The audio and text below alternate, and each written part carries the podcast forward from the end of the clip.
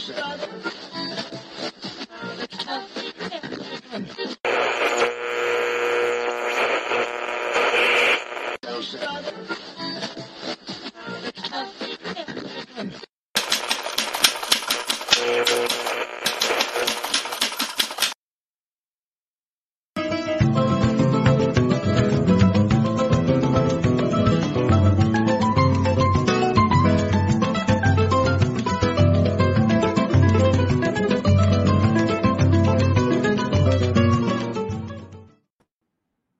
Democráticas, muito bom dia a todos vocês. Sejam todos muito bem-vindos aqui em mais uma edição do nosso querido Giro das Onze.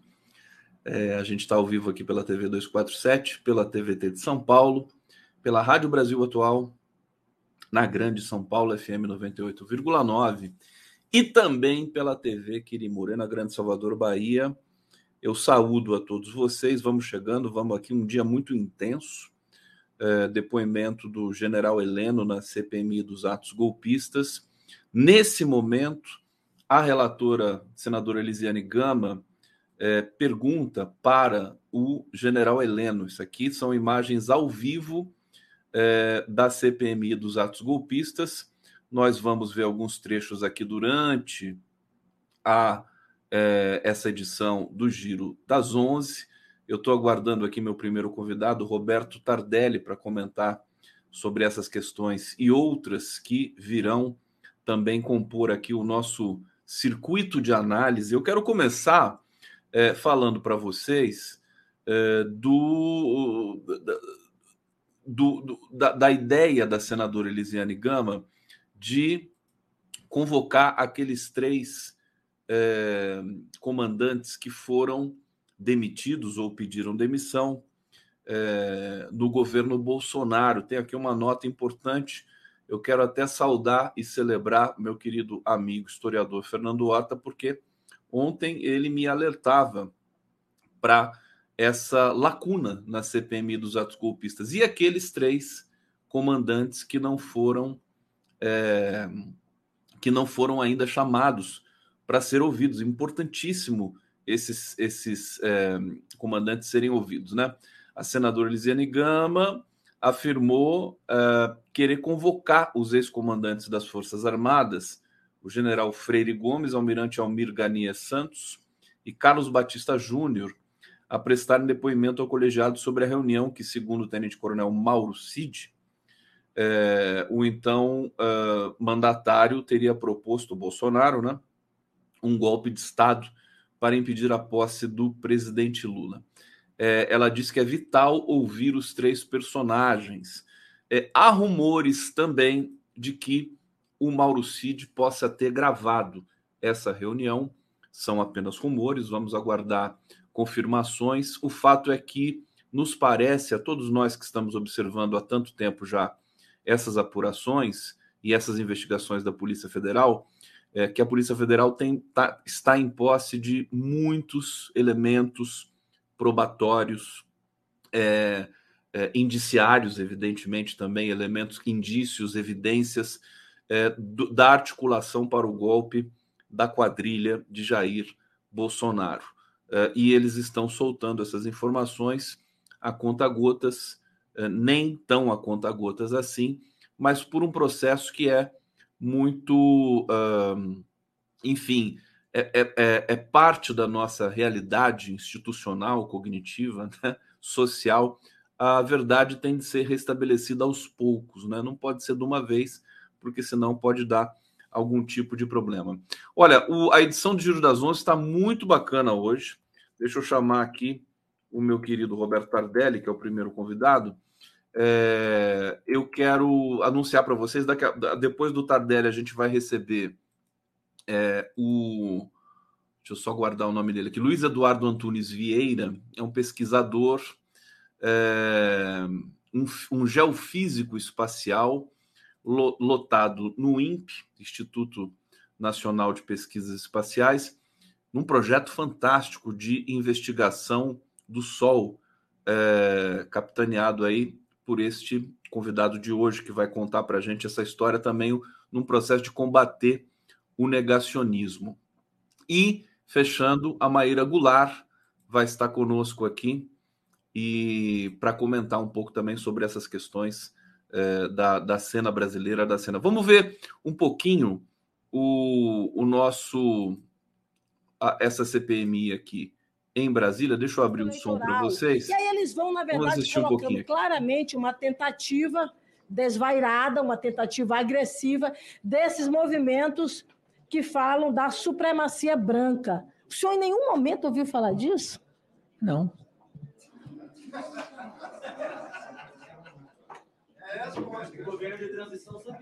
General, é, com o devido respeito ao senhor, o senhor não pode subestimar a capacidade de todos esses membros aqui de raciocinar.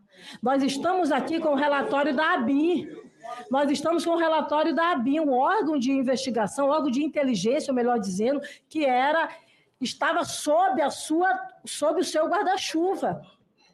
Apresenta um relatório dessa magnitude, já disse: "Não, não sabia". Mas nós temos, na verdade, várias quebras que nós poderemos claramente chegar a esses fatos, né? É... Vamos aqui senhora na sequência... A senhora me dá um minuto? Claro. É... A citação que a senhora está fazendo desses documentos, a senhora está citando documentos que circulam habitualmente na ABIN. A ABIN é exatamente uma, é um órgão que levanta possibilidades. Esse tipo de atividade que a senhora está citando aí existe em todos os países do planeta Terra. Então, se a gente for ler esses documentos e se influenciar.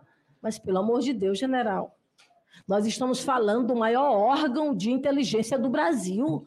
O senhor está minimizando a importância de um órgão dessa natureza. Não Ora, minimizando. se eu tenho, na verdade, um relatório que traz informações graves dessa natureza, Olha, a gente vai é entrar aqui general? no meio da CPI. Meu querido Tardelli já está aqui posicionado. Roberto Tardelli, seja muito bem-vindo aqui. De camisa Meu amarela. Querido, camisa amarela, camisa verde isso aqui é um algodão senegalês feito para hum. essa. Para essa. Sabe? Esse frio que está fazendo intenso aqui em São Paulo, assim, né? É. Olha só, tá combinando com o girassol aqui, que é a elegância de sempre do oh, Roberto Tardelli. Tardelli, seja muito bem-vindo, obrigado pela generosidade de sempre, a tua presença aqui luminosa, para a gente conversar, tratar desses temas importantes do país. É, você viu esse trechinho? Olha a camisa do, do Roberto Tardelli. Ah. Dá, dá, dá, um close na camisa aqui. Olha aqui, ó. Olha só. Que esse Tardelli, eu vou te contar. É, que coisa linda, Tardelli. Que tecido é esse? Isso é uma, uma estilista senegalesa aqui, que tem aqui em São Paulo. A Mama, ela tem um, um ateliê lá perto da Praça da República e tem coisas lindíssimas algodão africano, pessoas vindas da África que, que fazem, tecem, costuram. É, é uma mulher fabulosa que dá emprego aos, aos imigrantes. Que, é, é, é que mara... é Deve ser uma pessoa maravilhosa. O pessoal aqui no bate-papo já está querendo saber, já quer ir lá na mama para adquirir esses, esses panos bonitos aí. Onde é que ela tem? É, é, na Praça da República, em São Paulo. Praça da República. Então, é, é, é um, um pequeno ateliê que tem lá. Certo? Fácil de achar porque ela é absolutamente conhecida. Ela é, um, ela é uma personalidade. Certo? Esse é o, Tar... o Tardelli. Uma hora a gente vai lá na República junto. Você vai me ajudar a escolher uma camisa, uma, uma camisa para eu apresentar o giro e depois a gente vai aonde? Para ah, comer um negocinho comer gostoso. alguma coisa muito interessante. E mas eu vou, você vai fazer um blazer senegalês lá que ó, é lindo. É. Roberto Tardelli. Tardelli, você viu um trechinho aí da fala do, do general Heleno. É, tá lá, senador Elisiane Gama. Até agora o general Heleno está respondendo a todas as questões. O é, que, que, você achou desse pequeno, dessa pequena amostra do, do, da CPMI. Existe uma incompatibilidade realmente é, na questão, quer dizer, a Elisiane vê uma realidade, o general Heleno vê outra, né? Olha, eu hoje eu amanheci vendo aquela fala do general Heleno. que o pragmatismo político que trouxe, certo? Em que foi feita uma perícia de voz, a perícia confirmou que é a voz dele, e ele, o general Leno, ele é um homem delirante. Ele é um golpista delirante. E ele diz, certo, nos delírios dele, da impossibilidade de Lula, por exemplo, assumir o poder. Isso foi feito antes do, da posse de Lula. Deve ter sido feito nos últimos dias do, do ano de 2022. Mas muito, muito reveladora a fala do general, porque dá a, a medida para a gente do delírio golpista, do, delírio, do mundo delirante que essas pessoas vivem. Não vivem no mundo nosso. Vivem numa outra esfera de realidade. Aquele professor da UNB diz: olha, ele vive num recorte próprio de realidade. Esse recorte próprio de realidade, vou até acertar um pouco a câmera aqui, espera um pouquinho. Subir um pouquinho vai ficar melhor. Aí. É. No... Agora, agora, isso. Não fica. Aí, esse é o. É cara, esse é o enquadramento. Né? Eu, sou, eu sou aquele ogro que gosta de aparecer inteirinho, assim. Né? É. Ah, o, que, o que o general Heleno, assim, aquele, aqueles recortes que só eles veem. O general Heleno acredita que as Forças Armadas se constituem na quarta instância do país. Ele fala isso. Ele declara isso. O general Heleno, o Conde, meu querido, eu acho que é o resultado mais acabado, mais burilado, mais pronto do que foi a nossa omissão em não julgar os crimes da ditadura. Ele, ele é o, o, estereótipo, né? O protótipo. Ele é o estereótipo, ele é, ele é o símbolo disso tudo. Olha, olha o que deu não julgar deu no, no general Heleno. Porque, ele, porque ele, ele, ele exerce uma liderança, parece que ele foi aplaudido de pé quando ele entrou na, na, na CPMI pelos, pelos bolsonaristas. Ele é uma liderança. Ele é considerado, queira, creia ou não, uma reserva moral entre eles. É. Ele era o chefe do Gabinete de Segurança Institucional Portanto, tudo o que ocorreu passou por ele. Inevitavelmente passou por ele. E esse, esse comportamento dele na, na CPMI me, me, me sinalizam duas outras situações. Uma, ele é um delirante. Mas ele é um delirante ativo, cara. A impressão que dá é que eles estão ainda confabulando. Eles não deram por perdido o jogo. O jogo está sendo jogado. Eles estão, de alguma forma, a impressão que eu tenho é essa. Eles estão próximos uns dos outros. A delação do Mauro Cid foi uma, uma granada que se que explodiu na sala, eles não esperavam. Mauro Cid, para eles, é o traidor que, povo, que os colocou numa situação agora de, de risco, mas eles continuam tramando. Eles continuam falando. Ô Tardelli, eu quero até explorar contigo uh, uma, uma, um protocolo que eu acho que talvez seja uma estratégia. Uma estratégia da defesa do Bolsonaro, certamente, parece que é um pouco é, unívoca no, no que diz respeito às Forças Armadas. Eles estão minimizando tudo isso. Quer dizer, ah, conversar sobre golpe, sabe, não quer dizer nada. O próprio Bolsonaro disse isso também, assim, não, falar sobre golpe, falar não é crime. Falar é crime ou não é crime? Ah, mas pera aí, eu falar sozinho no banheiro não é. Agora, sentar generais comigo, conversar sobre isso, a ponto de um general falar assim: olha, eu vou ter que prender o senhor se for para frente. Essa não é uma conversa. Isso era um plano, era uma estratégia. Colocar um caminhão cheio de bomba na, na, na porta do, do, do aeroporto de Brasília não é uma conversa. Certo? Eles estão tentando tirar de si a responsabilidade pelo que eles fizeram, e o que eles fizeram é muito grave.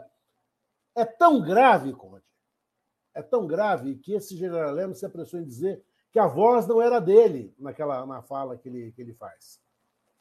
Precisou vir uma perícia da, salvo engano, da Universidade Federal de São Carlos, né, para confirmar, olha, a voz é sua.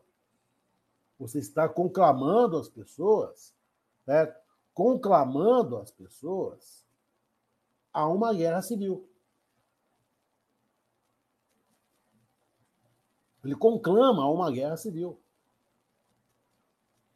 Ora, por favor. Nós só conversamos, não conversaram apenas. As pessoas foram para a porta do, do, dos quartéis por quê? Todos e todos, todos os integrantes do núcleo duro, o candidato à presidência, eu confundo, é tanto general que eu for Braga Neto. Braga Neto. O Braga Neto, não, dei em 48 horas. Os filhos do Bolsonaro, não, é 72 horas. Não estamos mortos, estamos fazendo. Estamos indo. O próprio Bolsonaro dá uma palestra num evento da extrema-direita americana e diz: estamos atuando, estamos fazendo. É, e, na verdade, desculpa, desculpa de interromper, Tardelli, na verdade, todo esse, essa, esse tecido conspiratório que, que, que teve presente no mínimo, dos dois últimos anos do governo Bolsonaro, ele se concretizou no 8 de janeiro, né? Eu acho que esse que é o, é o grande. Não é verdade? Eu acho que o, o, o 8 de janeiro foi o resultado dessas conversas. Sim. Ah, essas inocentes conversas resultaram no 8 de janeiro. As estradas sendo, sendo paralisadas, as estradas sendo. Isso não aconteceu do nada. E mais, as estradas foram, foram interrompidas por caminhões que poderiam ser. Conde, eu te dou assim dois marzipan, se tanto, não preciso dar mais, tudo, mais do que tudo isso. Em qualquer outra situação, os caminhões teriam sido imediatamente apreendidos. Apreende o caminhão, libera a pista. Esse caminhão está apreendido, esse caminhão é, é, é, produto de crime, é instrumento de crime. Não, e aí, desculpa, mais uma vez. A gente vê toda a engenharia disso, Polícia Rodoviária Federal, né? É cúmplice de tudo isso. Claro, claro. Terrível. A gente cansou de falar, apreende esses caminhões. Apreende, põe esses caminhões para rodar. Na... Aí o exército tem que servir para alguma coisa. Esse caminhão não tem que cumprir a função que tem o caminhão. Qual é a função do caminhão? Transportar alimento, transportar mercadoria, não para a estrada. Olha o que faz o caminhão depois? Leiloa, expropria, não é mais teu. Ora, se o meu carro, é, se eu sou apreendido, se eu sou preso no meu carro, levando um quilo de cocaína, meu carro é apreendido, com Porque é instrumento do crime. Tudo foi a larga. A atuação da Polícia Rodoviária Federal abordando os eleitores baianos que votariam no Lula, ora essa. São os resultados dessas conversas. Todas as conversas foram no sentido de impossibilitar, de todas as formas, e por pouco não tiveram êxito, a eleição do Lula. Não tiveram êxito porque a bola bateu na trave em algum momento, alguém importante nessa cadeia aí alimentar não compareceu. A gente não sabe exatamente quem foi. Mas Aliás, uma dúvida, Tardelli, que, que as pessoas manifestam é o seguinte: já aproveito para tirar, né? Para pelo menos a gente explorar um pouco essa questão. O, o general Freire Gomes é o tal general que, segundo a delação do Mauro Cid, é, diz para o Bolsonaro: se você continuar com isso, eu vou ter que te prender. Quando ele diz isso numa reunião fechada é, na presença de outros comandantes da Aeronáutica e da Marinha e do próprio Cid e do Bolsonaro, ele prevaricou ou ele defendeu a Constituição? Ai, ai, você vai perguntar para o torcedor do Corinthians, o preto e branco é o melhor é uniforme mais bonito do mundo. Você vai perguntar Aliás, saudações tricolores, viu, Tardelli? Não sei Nossa, que... rapaz, eu fiquei feliz pelo São Paulino. Ver aquele, aquela festa foi, foi, foi bonito. Foi muito foi bonito. bonito. Foi bonito, foi Foi, Porque veja uma coisa: a conversa do, do general com o presidente, você pode ver de várias formas. Com o uniforme mais bonito. Olha, ele disse: não participarei disso ou como uniforme mais feio. O senhor está preso. Eu imagino que dar voz de prisão ao presidente da República, numa reunião com seus líderes militares, deve haver para o general até algum risco de vida. Você não vai sair daqui com ele preso. Porque de todos os que estavam lá, o único que, segundo Mauro Cid, se insurgiu contra o Bolsonaro foi ele. O, segundo ele, o, o, almirante de esquadra lá, o Cabra da Marinha, falou assim: ó, vamos colocar as tropas a, seu, à sua disposição. O que ele ia fazer seria estacionar uma fragata lá no, no Lago do Paranoá, se ia invadir a Baía da Guanabara, Porto de Santos, vai saber o que esse cara vai fazer. Saber o que passa na cabeça dessa gente delirante, os fuzileiros navais. Né? Fuzileiros navais, qual foi a, a, grande, a grande atuação dos fuzileiros navais brasileiros? Nós estamos confundindo com os fuzileiros navais americanos, os Marines americanos, que, olha lá, já mataram gente para burro no mundo. O que eles fariam? Suponha que aquela conversa evoluísse para assim, presidente, o senhor está preso. Eu vou ligar agora para o presidente do Supremo Tribunal Federal, dizer que eu prendi o senhor em flagrante por tentativa de golpe de Estado. Eu vou conduzir o senhor perante o presidente do Supremo Tribunal Federal. Ele sairia com o Bolsonaro conduzido dessa reunião? Esse seria o protocolo, né? É. Ligar para o presidente Sim. Supremo, para Rosa Weber, na época. Acho que era Rosa Weber já. Acho que já. Olha, acabei de prender, de dar, de dar voz de prisão ao presidente da República por tentativa de golpe de Estado e estou levando Sua Excelência à presença de Vossa Excelência, juntamente com as testemunhas do flagrante, que eram os ministros que estavam junto com ele, e Vossa Excelência tome a atitude que houver de, houver, Agora, agora, e se não dá certo essa voz de prisão? Quer dizer, o Bolsonaro tem segurança própria. Então, os, os comandantes também devem ter alguma coisa nesse sentido, né? Ele, ele, ele sairia com o Bolsonaro lá preso para conduzir? De jeito nenhum. Certo? De jeito nenhum. O general correu risco de vida. Ele poderia ter sido, ele poderia ter sido morto ali por outro de seus colegas de farda. Tudo armado. Todos assim, absolutamente fanatizados naquele momento, a ponto do, do presidente, a ponto do, do Almirante assim, eu vou jogar, presidente, os, os fuleiros navais à sua disposição. Imagina o clima aquele clima de conspiração é, que devia estar lá. Silêncio até... constrangedor, né? Pela descrição do, do Mauro Cid, que chegou até a, a nossa apreciação, né?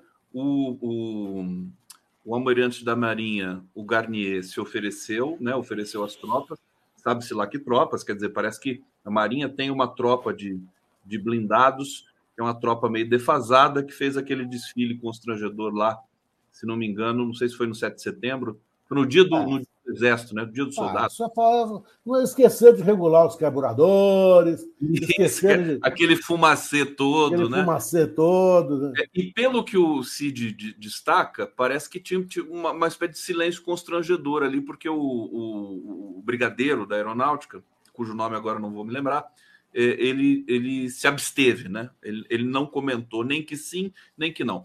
Tardelli, deixa eu ir para o bate-papo aqui para saudar nosso público. Olha, Edi Coutos, gostei dessa estampa da camiseta do Tardelli, eu gosto de estampas assim. Ô, oh, Edi!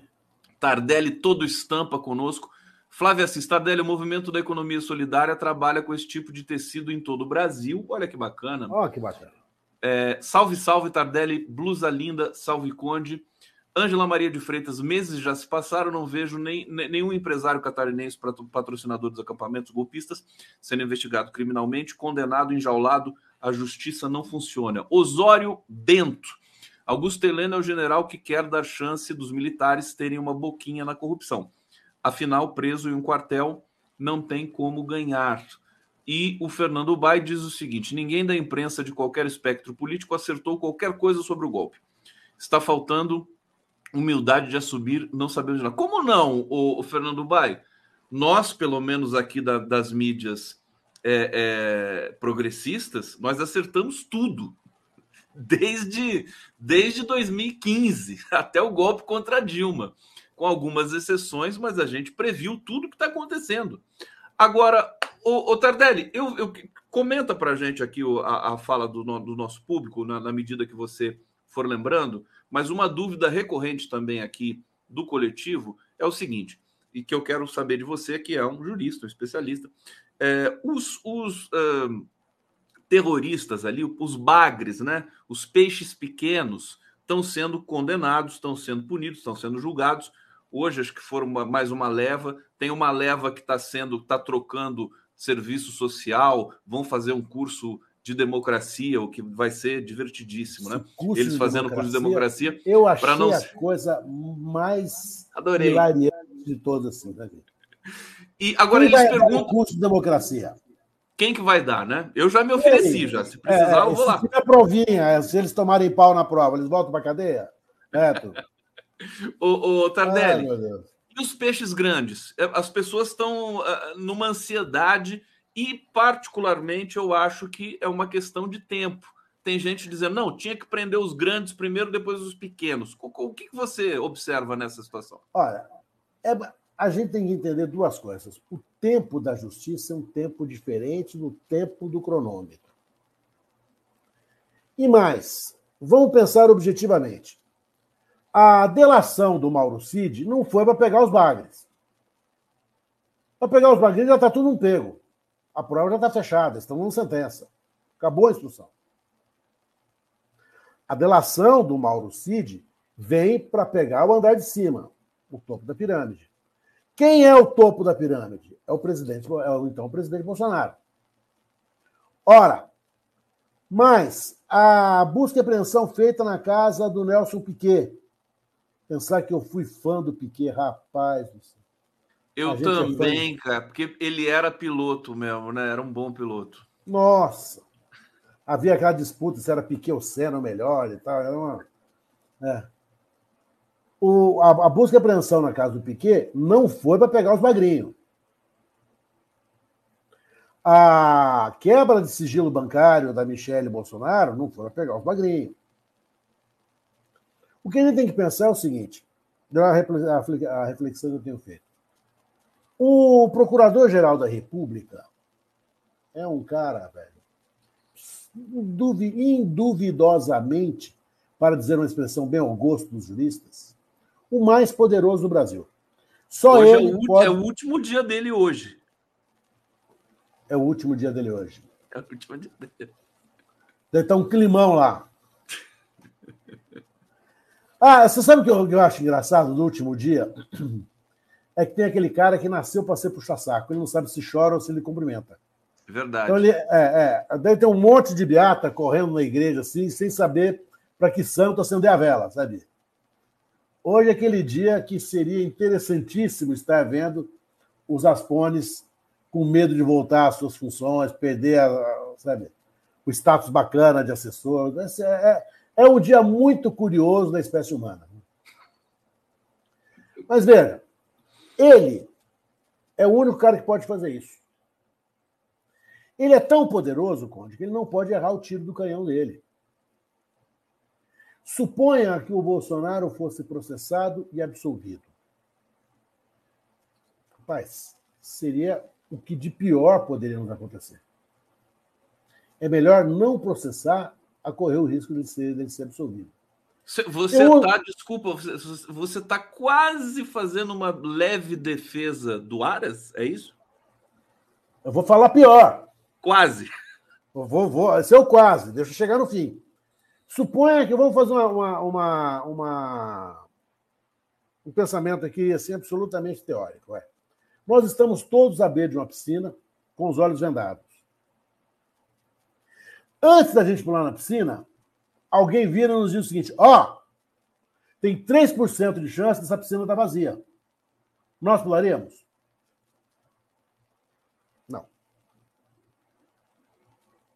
A gente quer 100% de chance da piscina cheia. Para que a gente possa ter absoluta segurança que essa piscina está cheia, que as provas são absolutamente contundentes, são provas incontrastáveis, são provas indesmentíveis, são provas suficientes para dizer ao povo, à nação, ao Estado brasileiro, aos estados que nos que, que compõem o concerto das nações. Nós prendemos um ex-presidente da República por vários crimes, dentre eles a tentativa de golpe de Estado. Seguros, absolutamente seguros, de que a prova que havia contra ele não nos permitia uma outra, uma outra atitude. A prisão do Bolsonaro tem que ser uma, uma prisão assim praticamente obrigatória. Olha, não tem como não prendê-lo mais. É impossível deixar Bolsonaro solto. Bom, daí vem uma, uma, uma recorrência também no, entre analistas né, independentes que dizem que a Polícia Federal está fazendo um trabalho de muita de, de excelência porque não está sendo assodada, né? Embora as coisas ah, vão aparecendo rapidamente, mas todas as informações que a gente consegue, Tardelli, é de que a polícia está tendo todo o cuidado do mundo, Polícia Federal, para que quando chegar uma denúncia, né, é, concreta, né, ou uma ordem de prisão, para que não haja muita muita chance disso ser revertido, né? Exatamente. Isso, é isso, é, isso, o, o, o processo penal, para quem não pertence a, a, esse planeta maluco chamado planeta Júris, ele é um campo minado. Para quem olha aquele gramado lindo, verdejante, mas para quem conhece o gramado, olha, tá cheio de mina terrestre aí é preciso que a gente caminhe com muita, com muita cautela, com muito cuidado. Porque veja uma coisa, ele não é mais presidente da República, então nós não precisamos ter corrida contra ele. Ele está cada vez mais fechando a vendo a situação dele se se fechar, ele pede apoios não na velocidade que a gente imaginava que ele fosse perder, mas pede ele deverá ficar com aquela com aquela porcentagem da extrema direita mesmo, aquela extrema direita enraivecida que infelizmente sempre tivemos no Brasil, sempre tivemos no Brasil. Mas quando ele for processado, é preciso que se tenha inteira certeza moral, olha, acabou, não tem como se absolver. Tardelli, deixa eu te perguntar uma coisa. A defesa do Bolsonaro está é, é, tá apresentando, está indicando uma seguinte tese é, com relação à delação do Mauro Cid. Eles, estão, eles começam a dizer que foi tudo ideia do Mauro Cid. Eu queria sua opinião profissional como advogado. É claro que os advogados eles vão ter que, enfim, defender o, o Bolsonaro tem direito a ter uma defesa, né? Lógico. Tem, é, agora, essa linha de defesa é factível? Olha, a delação no Mauro Cid nos pegou de surpresa, porque, ao contrário do que se fez na Lava Jato, a Lava Jato tinha por, por estratégia, por estratégia, prender para delatar. Essa não é uma estratégia de, de, de, de atuação. Por isso que muitas dessas, dessas delações hoje estão sendo desmentidas, porque, olha, eu fui preso para isso. Eu fui aterrorizado para isso. Quando eu prestei, quando eu fiz a delação, eu era absolutamente sem nenhuma possibilidade de dizer não. O que a, a, a operação da Lava Jato fez, a operação, a força-tarefa da Lava Jato do Ministério Público Federal fez, é absolutamente criminoso. Eles vão ter que responder por isso. Isso é um desvio funcional extremamente grave. Porque você não está prendendo uma pessoa por, pelas razões que a lei autoriza a prender, mas você está roubando no jogo. Você está sequestrando alguém, na verdade, é um sequestro. Só que é um sequestro com mandado de prisão, assinado por autoridade judiciária competente, para que essa pessoa preste uma informação que é aquela informação que você quer que ela confirme.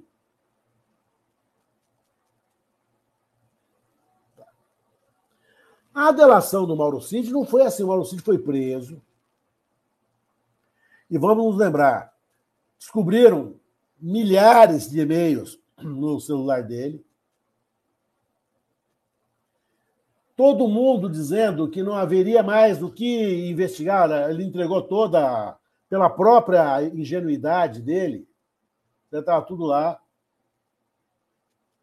Até que ele começa a perceber que o único nessa história toda que se deu mal foi ele.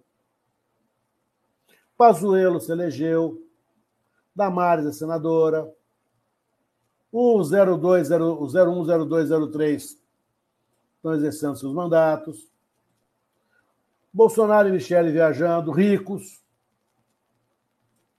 Cheio os de joias. Demais, os, demais, os demais que ocuparam o ministério, tranquilos. O único que foi preso, que teve a família dilacerada, que teve a família eviscerada, que sofreu todos os males da, da, da investigação criminal, foi o Mauro Cid. E ele começa a perceber que se ele não fizesse alguma coisa, se ele não tomasse alguma atitude, ele ficaria preso muito tempo. Muito tempo. Ele poderia levar, arrastar para a cadeia o próprio pai dele. Seria para ele a infâmia final. Diante dessa situação, ele faz, ele troca de advogado, contrata um dos maiores advogados do Brasil, confirma para é ele. O, isso. Desculpa, como é que é o nome dele? É o, é o. Ele é muito bom, né? O, o advogado do Mauro Cid. Esqueci o nome dele, vou buscar aqui. Desculpa. Fugiu agora, sim. Eu tenho todos os livros dele aqui em casa e no escritório. Né? E deve ter dito a ele, assim, olha... César Bittencourt. César Bittencourt. É, César Bittencourt. César Aliás, Bittencourt. César Bittencourt é um grande crítico da delação. É, depois que ele entrou na defesa do Cid, tudo mudou. Não, ele continua crítico. Mas claro. a, delação, a delação agora tem uma outra finalidade. Sim. Ele é contra a delação nos modos que a Lava Jato fez. Não tem como ser a favor daquilo. Claro. É. O Mauro Cid, então, abre a caixa de ferramenta dele e tira informações que só ele possuía. Por exemplo, essa conversa. E deve ter muito mais, né? Muito, muito Como mais. é que ele sabia dessa conversa, Conde? Só tinha um jeito, ele esteve presente. Sim. Ele estava lá. E foi um dos interlocutores. É, interlocutores não, porque ele, ele tem uma posição. É, não ouvi, ele era só um ajudante de ordem. É. Mas ele foi um do. Ele foi uma daquelas pessoas, toda vez que a. Uma coisa que a gente aprende na, na, na carreira criminal, quando acontece um crime em família de bacana, né, quem acaba dando a letra do crime são as pessoas que trabalham na casa, porque elas são invisíveis aos patrões. É. Ah, não está vendo nada. É a empregada doméstica, é o piscineiro, é o jardineiro.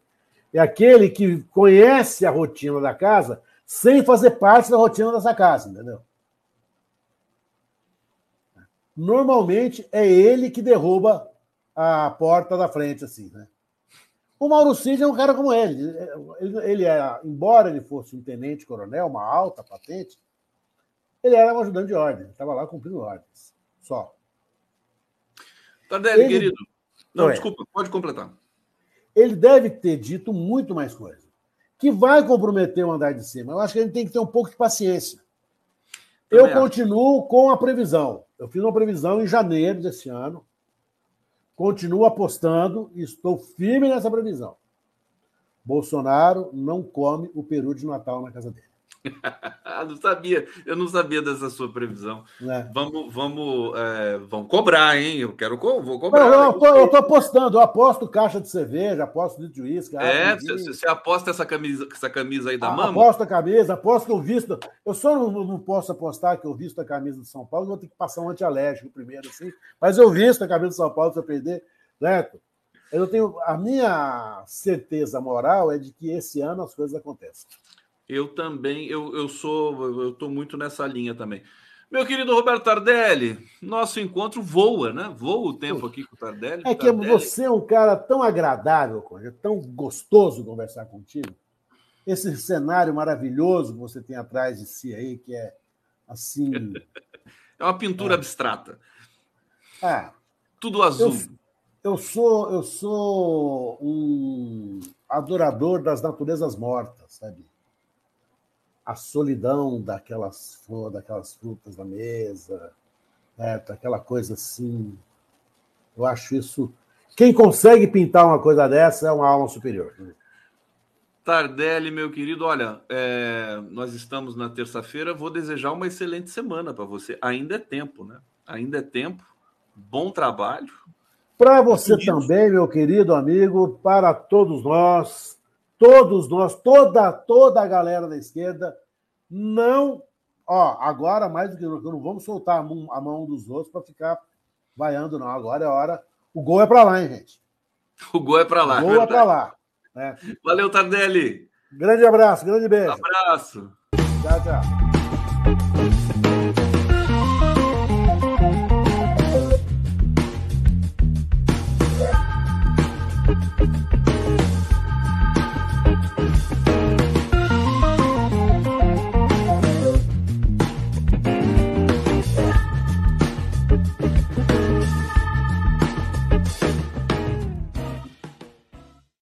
Aí, todo mundo dando like agora com a nossa vinheta que pede os likes, pede as inscrições para vocês, seja de onde vocês estejam curtindo essa transmissão, sobretudo aqui na TV 247, a origem, mas vocês estão nos vendo também na TV aberta, na TVT, TV do Trabalhador, em São Paulo. Eu tenho o prazer de receber pesquisador agora no Giro das Onze, Luiz Vieira. Agora me lembro o nome daquele grande cantor, Luiz Vieira. Exato mas o Luiz Vieira se chama Luiz Eduardo Antunes Vieira, graduado em Física pela Universidade Federal de Santa Maria, mestre e doutor em Geofísica Espacial pelo INPE, pós-doutor uh, pelo Instituto Nacional de Pesquisas Espaciais e pelo Max Planck Institute für Sonnensystemforschung. É isso? É, tá certo? É isso mesmo. A pronúncia dessa. Foi, é, é, que instituto, esse Max Planck fica onde, o Luizeiro? Seja bem-vindo aqui. Ele fica perto de Hanover, é um instituto para pesquisas do sistema solar. Bom, em primeiro lugar, muito obrigado pela oportunidade de conversar contigo, Gustavo. Eu agradeço imensamente sua presença aqui. Você está fazendo um trabalho fantástico de monitoramento do Sol é, é, é isso? Explica para a gente, porque tem um projeto aí, um projeto é brasileiro, né? Mas é como todas essas questões que envolvem tecnologia aeroespacial em parceria com outros países. Explica para a gente esse projeto. Então, mencionaste ali que eu tive algum tempo no exterior, né? Quando eu retornei ao Brasil em 2013 como servidor do INPE, nós iniciamos uma iniciativa, nós criamos uma iniciativa para criar observatórios e instrumentos para observação do Sol. Então a gente iniciou com o desenvolvimento de um instrumento para estudar especificamente o campo magnético do Sol. Foi o, a gente denominou de um demonstrador de conceito.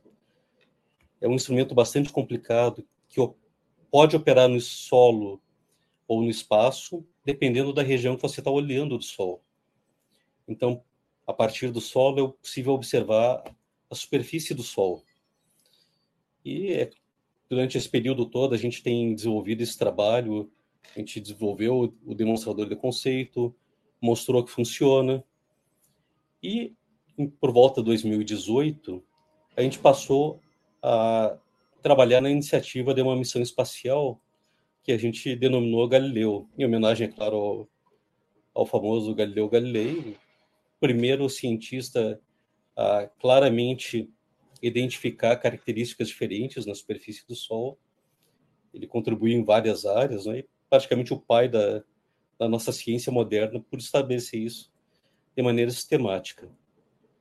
Então esse é o nosso objetivo, entender como que o Sol funciona ou contribuir para que a gente entenda como espécie, como o Sol funciona. E nós temos um especial interesse, que é exatamente o, o tema do meu pós-doutorado na Alemanha, que tu mencionaste, que é entender como que a variabilidade do Sol afeta o clima, especificamente a quantidade de radiação no topo da nossa atmosfera. Porque é, é como se diz, o, a medida base para entender como que o nosso clima está mudando, você tem que ter uma base para comparar isso e realmente entender se existe ou não variação do, da atividade solar e da quantidade de radiação que está chegando no topo da nossa atmosfera é básico para compreender qualquer sistema climático. Né? Então, esse é, é a nossa ideia. Esse, Perfeitamente. Não, quer dizer, é, é, é só um, um aperitivo de tudo que vocês têm desenvolvido. A gente está com imagens aqui espetaculares de explosões Isso. solares. É esse tipo de evento que vocês é, investigam, uh, Luiz Veira, de, de, de, nessa dimensão, observação do, do, das explosões Exato. solares? Só vou fazer um comentário, Gustavo. Por favor. Que é, essas imagens que você está mostrando agora, elas são realizadas por uma sonda da NASA. Existem várias sondas da NASA, da Agência Espacial é, japonesa, europeia, russa. E essas imagens especificamente elas são no ultravioleta. E o ultravioleta ele é absorvido pela nossa atmosfera. Então, esse tipo de imagem só é possível realizar no espaço. Então, se você olha do Sol, você não enxerga nada disso.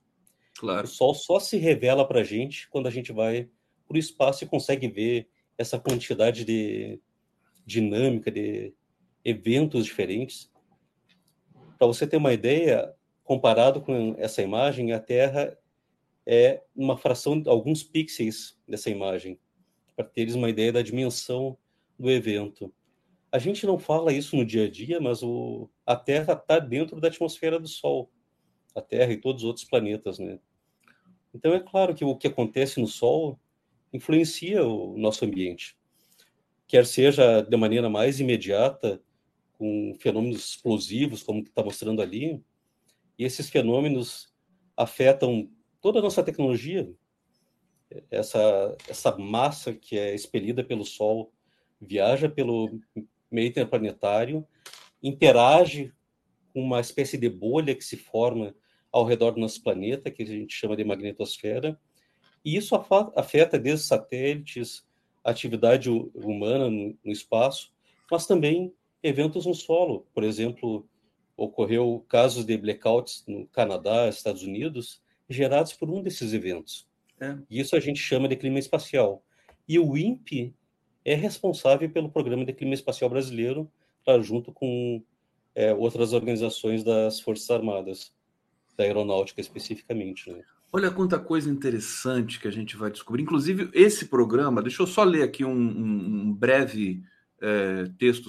O, o, o, o Luiz Eduardo Antunes Vieira é o proponente principal investigador da missão Telescópio Espacial Solar Galileu, é, o GSST, né, Galileu Solar Space Telescope Mission. A missão GSST é um projeto na fronteira do conhecimento para prover medidas precisas do campo magnético na fotosfera e camadas superiores da atmosfera solar. O projeto faz parte do esforço internacional para a compreensão da evolução da heliosfera, que é o ambiente espacial governado pelo Sol, onde a Terra e os planetas do sistema solar se encontram. É, eu queria saber o seguinte: tecnicamente, com, com que imagens que vocês é, trabalham? Vocês têm acesso a essas imagens, por exemplo, que a NASA capta é, de, de, do espaço. Recentemente eu vi que estava sendo enviado em direção ao Sol um telescópio ultra né, moderno, Isso. tecnológico, e que ele ia chegar o mais perto possível do Sol, que existe um limite ali para essa aproximação para o satélite não derreter e tudo mais. É, explica para a gente com quais imagens se, se tem essa parceria internacional e se o Brasil capta também essas imagens do solo.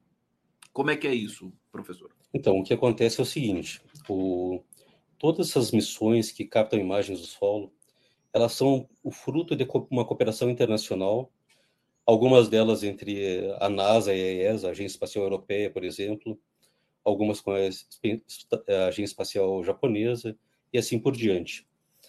Então, nós como pesquisadores, nós temos acesso a essas imagens também através do programa do clima espacial do INPE. O que acontece é que essas, essas missões elas são complementares. O que, que significa? Elas trazem informação de regiões diferentes do Sol. É, dependendo da, da cor, por exemplo, que você observa a atmosfera do Sol, você pode ver um tipo de fenômeno ou outro. No caso das imagens que você está mostrando agora, elas são imagens no ultravioleta. Os nossos olhos não são sensíveis ao ultravioleta. Então você tem que desenvolver instrumentos especiais para conseguir captar essa informação. E é justamente esse o desafio. Cada grupo de pesquisa, nos Estados Unidos, no Japão, no, na, na Rússia, em qualquer outro país, contribui para o desenvolvimento de um instrumento específico. Nós, mesmo, eh, estamos trabalhando justamente para, na missão, colocar um instrumento que ainda não existe no espaço, que é para medir o campo magnético nessas regiões que você está mostrando agora. O que se faz agora com essas imagens é você pode medir a temperatura, você pode medir a densidade, mas você não está medindo o campo magnético. E o campo magnético é o que coordena toda essa atividade. Campo magnético, você está vendo na verdade, é, dezenas, milhares de ímãs, vamos dizer assim, de uma maneira mais, mais simples. Então, você vê esses arcos que estão se formando agora nessa imagem que você está mostrando, esses arcos estão relacionados com o campo magnético do Sol. Então, o grande passo adiante é medir não só o campo magnético na superfície, mas também medir o campo magnético né, nas camadas externas. Isso tem grandes desafios, porque o, à medida que é, você vai subindo em altura a partir da superfície do Sol, a densidade vai diminuindo bastante. Então você precisa de instrumentos cada vez mais sensíveis para de, detectar essa variação. Existem observatórios no solo que são capazes de medir em diferentes cores, vamos dizer assim. Tem limitações muito grandes para você ter observatórios no solo porque você tem toda a atmosfera terrestre no meio do caminho. Então, quando você tem, eh, você realiza qualquer observação a partir do, do solo, você tem que tratar essas imagens ou de desenvolver diferentes tecnologias para evitar essa oscilação. O que, que é essa oscilação que eu estou falando? É você pegar a câmera que você está usando agora, um celular, e tentar bater uma fotografia chacoalhando ela a atmosfera tem exatamente esse mesmo efeito de, do movimento da câmera. você não consegue focar corretamente. Então, ir para o espaço, uma das facilidades é que você não tem mais a atmosfera. Além de eu conseguir observar em cores que você não pode observar da, da Terra, você ainda elimina toda a turbulência que você tem no solo. Existem, claro, técnicas para realizar essas correções, mas são desafios diferentes. A atmosfera distorce, né? Distorce muito.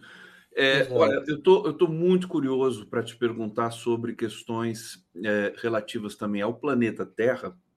Antes disso, trazer aqui o comentário do público que está super feliz, agradecendo aqui por trazer um tema é, não habitual da nossa jornada aqui do Giro das Onze, mas é, esse é um tema político também, porque, inclusive, é, o, o professor vai dizer para a gente aqui, né? Nesse projeto também existe um, um, um desdobramento que combate o negacionismo, né, é, Luiz Vieira? Você vai falar daqui a pouco para a gente aqui. O Edson Antunes está dizendo: somos tão frágeis. Se o nosso sol der um espirro em nossa direção, fritamos em oito minutos. É mesmo, Edson Antunes? Se o sol der um soluço, acaba tudo? Então, o que eu posso dizer é o seguinte: o... não se notou até agora esse tipo de evento no Sol. A gente sabe que existem fenômenos bastante intensos. O evento mais intenso foi registra registrado no século XIX, em que se ele tivesse realmente interagido com a, na verdade, hoje em dia teria grandes impactos na nossa tecnologia. A gente é muito dependente de plataformas espaciais mas o que se concluiu até agora é que esses eventos que a gente observa agora no Sol, que a gente, essa pequena janela que a gente consegue observar, não afetariam diretamente a, a nossa atmosfera a ponto de, por exemplo, destruir a, a camada de ozônio ou efeitos mais é, drásticos. Por outro lado, se sabe que outras estrelas têm capacidade de realizar esse tipo de, de, de emissão de radiação. A questão de oito minutos é interessante, que é oito minutos é o tempo que a radiação é eletromagnética luz, né? chega a exato. Mas ah, não somente isso, você vê aquelas ejeções de massa, é como se fosse uma bolha, ela pode demorar mais tempo para chegar.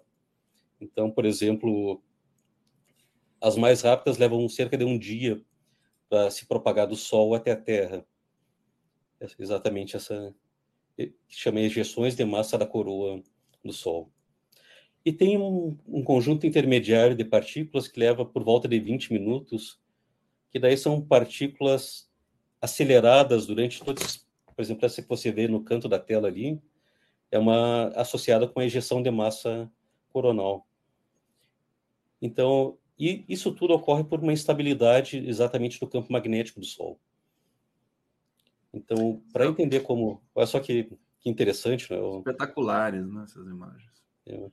Então, tudo isso são instabilidades que ocorrem no, no campo magnético do Sol, estão associados com vários fenômenos, são muitos fenômenos diferentes que estão ocorrendo ali em cada uma dessas imagens. E o, então, entender como isso funciona é um passo muito importante para entender como que a, o, a Terra está o evoluindo. Impacto, né? O impacto Exato. disso na nossa atividade humana, né? A Rosa, Rosa Lino está dizendo: essa é uma entrevista que vale muitos leads, que ensina algo para quem assiste. Parabéns. Obrigado, Rosa, querida. Ciro Mantovani Neto, tudo é feito pelo sol, disco maravilhoso dos Mutantes. Está aí uma sugestão para você é, colocar na sua. no seu playlist aí, meu querido Luiz Vieira. Conhece esse disco dos Mutantes, Vieira? Não conheço esse, eu vou procurar agora a partir da sugestão. Que bacana, tudo é feito pelo Sol. Também fiquei curioso para ver isso aqui. Lucinéia Maria Dona, muitos cientistas ligados à espiritualidade estão dizendo que a 4D, dimensão onde estamos, até 2025 será varrida por um flash solar. Tá aqui, tá lido. Isso aqui já é um pouco da questão mística, né? É, ligados à espiritualidade. Obrigado pelo comentário. Deise Ribeiro, é lindo esse conhecimento do espaço. Robson Rose, faça um corte dessa participação, Conde. Diego Moura Vermelho, sou apaixonado por astronomia, que surpresa boa. Pessoal muito feliz aqui de ver o Luiz Vieira aqui conosco. Suzana Guerra Albornoz, muito interessante esse giro das 11. Obrigada, caro Gustavo. Salma Vila Verde, importância dessa live, aula, gratidão. E o Diego Moura pergunta: professor, é verdade que a corona do Sol é mais quente que sua superfície? Então, esse é um ponto importante. É um, uma das questões em aberto, porque realmente é mais quente que a superfície, a coroa solar, mas não se sabe exatamente o porquê. Existem algumas é, hipóteses de como que isso acontece. Algumas estão relacionadas com pequenas explosões, outras com movimentos de ondulatórios, justamente nessa, nas regiões próximas à superfície, que se propagam até o, a coroa. Então, ainda é um tema de, de, de, de debate. E várias dessas missões espaciais são muitas missões de vários países diferentes, vários consórcios diferentes, para tentar justamente entender como que o Sol funciona. Não sei se tu acompanhaste, cerca de duas semanas atrás, a Índia lançou a primeira missão espacial solar, a Aditya 1. E o, se você, para os colegas que a gente acompanhou o lançamento, tudo, foi um praticamente uma final de Copa do Mundo na Índia, pela uhum. vitória que foi eles conseguirem levar adiante essa missão. Por que foi tão especial? Porque justamente é bastante complicado você desenvolver a instrumentação, desenvolver a plataforma espacial. A Índia tem uma coisa que nós não temos, que é a capacidade de realizar o lançamento. Inclusive, eu... Agora, nós temos o melhor ponto de lançamento do mundo, né? Que é Alcântara. Então, mas é o melhor ponto para um determinado tipo de órbita. Ah, é? Não é o como que é para todas as condições possíveis, não é?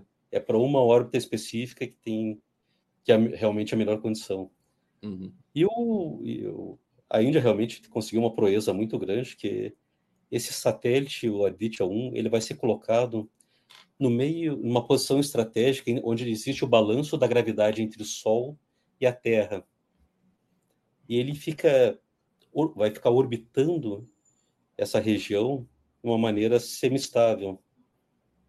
Ele não vai uma... orbitar o Sol, ele vai orbitar uma região. Ele vai orbitar o Sol junto com a Terra. Junto com a Terra, base... perfeito. Baseado no balanço da gravidade. É uma solução muito bonita, cientificamente falando, assim. Os indianos estão dando pos... show, né? O pouso que eles fizeram na Lua também foi uma coisa. Exato, foi, foi, duas, semanas, duas semanas antes do lançamento, né? Uhum. Do, da missão solar. Então, realmente são desafios. Que, que paixão. Você é apaixonado pelo Sol, o, Luiz, desde, desde pequeno? Como é que é a sua relação com o Sol? Conta pra gente. Na verdade, eu sou mais apaixonado pelo, pela física. Pela física o Sol é um imenso laboratório, né? Porque você realmente é, a única estrela que a gente consegue enxergar em detalhes. Toda aquela dinâmica que a gente está vendo ali no Sol está relacionado com o quarto estado da matéria, vamos dizer assim, que se chama plasma. Então você tem o sólido, o líquido, o gasoso, e se você fornece mais energia para o gás, você acaba separando íons, positivos e os elétrons, e você tem esse outro estado da matéria que é o plasma. E o Sol, na verdade, o meio interplanetário, a região próxima à Terra, constitui um imenso laboratório para estudar esses fenômenos, né? Então, e são é, fenômenos universais, porque o que acontece no Sol ou no espaço próximo à Terra acontece em todo o universo. Então, estudar isso significa realmente entender como que a, a natureza está funcionando, né? Não só aqui, mas em todo o universo. Deixa eu entrar, por favor. Pode... Quer completar? Não, só ia completar que tu imagina que para você entender como que a possibilidade de existência de vida em outros planetas, em estrelas parecidas com o Sol, elas tá é sujeita às mesmas condições que a gente tem aqui. Então, todos esses fenômenos, explosões, transferência de energia acontecem nessas outras regiões. E entender isso também ajuda a entender o quanto possível é ter vida em outras estrelas próximas a outras estrelas. Eu me lembro de um comentário do, de, um, de um colega seu, físico também, celebrado no mundo todo, que é o Marcelo Gleiser, né? Marcelo Gleiser. Ele, ele dizia que a, a singularidade da vida, né? Porque o Sol e a Terra eles estão numa distância tão específica para que isso aconteça.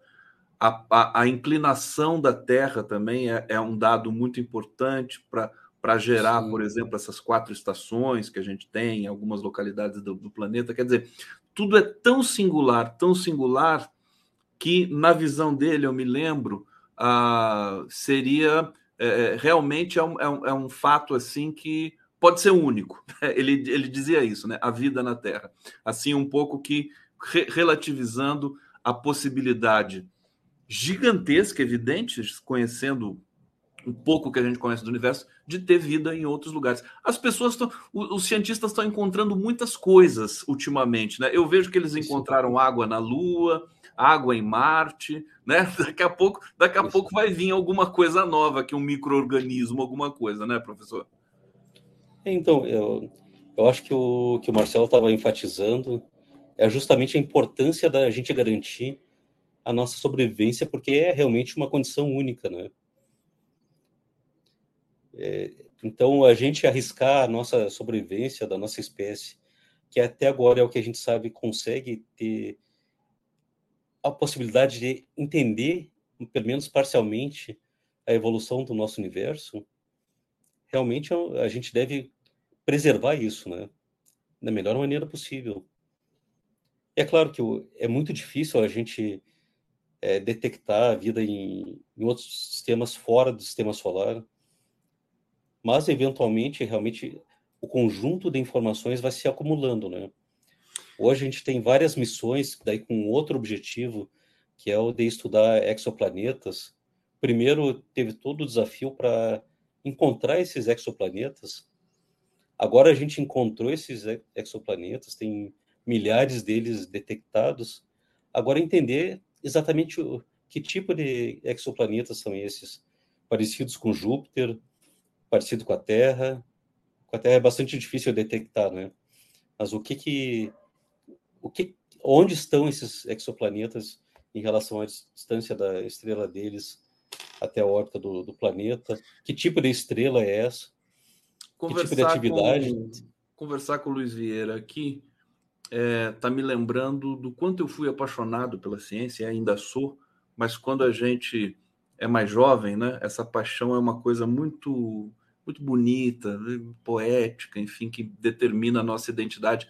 Paixão, eu me lembro que eu, eu tinha, eu era muito pequeno, estava aprendendo a ler, tinha uns 4, 5 anos de idade, e eu ganhei uma, uma coleçãozinha que acho que vendia em banca de jornal, eram livrinhos mínimos, assim, pequenos. Aí tinha um sobre o átomo, tinha um sobre. É. É, era azulzinho. Eu sempre quis encontrar de novo essa coleção para. Tinha, tinha Você lembra disso? Naquela época. Tinha uma que era conhecer, não sei se seria essa. Mas tinha várias desse, com esse tipo de. E, e eram livrinhos assim, pareciam caderninhos com letras muito grandes para criança mesmo, né? É, e, e, explicando o Sol, explicando a Terra, né? E, e assim, eu estou dizendo isso porque nós vivemos um momento de tanta tanto absurdo cognitivo que é o negacionismo e, e eu estou me lembrando do oposto disso que é a paixão pela ciência que é um Isso. pouco também a dimensão que você é, lida nessa nesse projeto se não me corrija por favor porque aqui eu tenho uma, um link né é, tá aqui a missão telescópica a missão telescópio solar espacial Galileu e a batalha contra o negacionismo, uma matéria bonita aqui do sindicato, acho que do Sindicato dos Trabalhadores Aeroespaciais, deixa eu ver, Sindicato Isso. Nacional dos Servidores Públicos Federais na área de Ciência e Tecnologia do setor aeroespacial. Fala um pouquinho dessa dimensão e de como como que a gente pode combater esse negacionismo para a Terra plana, né? Quer dizer, essa altura do campeonato, né? É, é, esse tipo de crença que ainda atinge parte da população. Então, esse artigo que, gente, que foi publicado recentemente, ele trata de um evento específico que aconteceu em relação à nossa missão espacial, que a, Bom, é, eu vou ter que falar um pouquinho sobre como que funciona essa história de emissões espaciais no Brasil. Realmente, eu sempre foi muito complicado aqui levar um projeto desses em frente. Cerca de um ano e meio, dois anos, a EB criou um procedimento para fazer de maneira sistemática a seleção das missões espaciais que vão ser financiadas, que vão em frente. E esse procedimento se chama PROSAME. Então, instituições, qualquer instituição dentro do Brasil pode submeter propostas para realizar uma missão espacial. E nosso projeto iniciou em 2013. O ano, é, no início desse ano, numa dessas várias visitas que a gente fez à EB, apresentando a evolução do, do projeto, agora é a, é, os colegas da EB sugeriram que a gente encaminhasse oficialmente para esse novo sistema que está sendo implementado. Encaminhasse os documentos e a proposta de emissão. Ela já está lá na, nesse sistema, mas faltava que os documentos fossem incluídos. Quando eu retornei para São José, eu enviei por e-mail os documentos e eles me informaram que eu deveria que a direção do INPE deveria submeter como uma proposta oficial. Então, o que aconteceu é que eu submetia, através da minha chefia imediata, a, os documentos, uma série de documentos que incluem estudos de viabilidade, avanços no desenvolvimento dos protótipos que a gente está fazendo. Isso significa um investimento de milhões de reais nesse projeto. Por exemplo, um, o estudo de viabilidade, que é um dos documentos que a gente incluiu, em outros para outras missões é, fora do Brasil chega a custar um milhão de dólares. Então a gente preparou esse, essa documentação, anexou e ele foi passando de chefia para chefia até chegar na direção do INPE. Bom, quando o isso cerca de três, quatro meses atrás. Então eles não encaminharam a documentação para a agência espacial e duas semanas atrás a gente ficou sabendo que eles entraram em contato com o Laboratório Nacional de Astrofísica, pedindo um documento confirmando que a gente vai instalar um dos protótipos que a gente desenvolveu lá.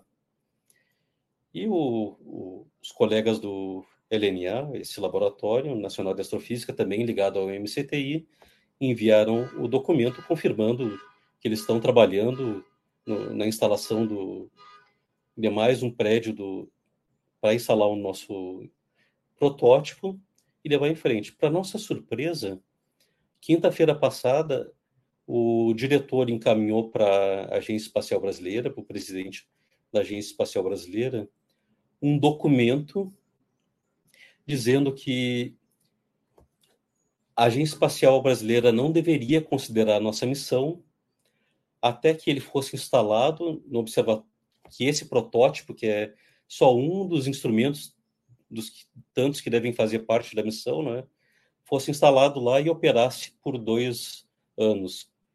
Isso significa, significaria um atraso de pelo menos quatro anos no nosso projeto. O que, que significa quatro anos de atraso numa missão espacial? Significa que você não tem financiamento para levar em, em frente o desenvolvimento, significa que você não pode estabelecer cooperações internacionais, que é um ponto, como eu falei, essencial para levar qualquer uma dessas missões solares em frente. E, na prática, ele acabou com o nosso projeto de uma maneira ardilosa, vamos dizer assim. Isso foi o que aconteceu. Ele acabou quando sem, sem me dizer que estava acabando com a, a, nossa missão, ele acabou com ela. Isso há quanto ontem, tempo? Desculpa só te perguntar. Isso aconteceu quinta-feira passada. Quinta-feira passada. Isso. E ontem nós descobrimos que nenhum desses estudos que a gente realizou, por exemplo, o estudo de viabilidade, que deve ter custado um milhão de dólares, foi encaminhado para a EB. Um, realmente um, um desperdício de dinheiro público enorme, né? Você não levar em consideração toda essa esse esforço e é um esforço de 10 anos, né? Luiz Vieira, pera, pera só um pouquinho, que você está fazendo uma denúncia aqui muito grave, muito, muito séria, e eu queria que você é, reiterasse aqui, reforçasse conosco. É, o projeto foi, é, foi sofreu uma espécie de sabotagem de que, de que, é, é, de que órgão? Né? Qual, qual é o órgão responsável pelo financiamento do projeto? Então, o projeto, desde o início, é financiado pela Agência Espacial Brasileira. O, a AEB financia várias etapas do, do Programa Espacial Brasileiro através de convênios com o INPE, certo? Então, o INPE administra os recursos que vão ser destinados para os diversos projetos. E são contratos firmados entre a Agência Espacial Brasileira para executar o Orçamento Nacional e o INPE. Então, existem diferentes níveis de, de financiamento dos projetos, desde projetos puramente científicos, teóricos, até financiamento de instrumentação. Por exemplo, o satélite Amazônia 1 foi financiado por um desses contratos com a Agência Espacial Brasileira. Cibers, satélite em cooperação com a China, do nosso lado, foi financiada também através desse tipo de convênio com a Agência Espacial. Né? Então, o, e o nosso projeto também utiliz, utilizou e utiliza recursos provenientes dessa fonte de recursos.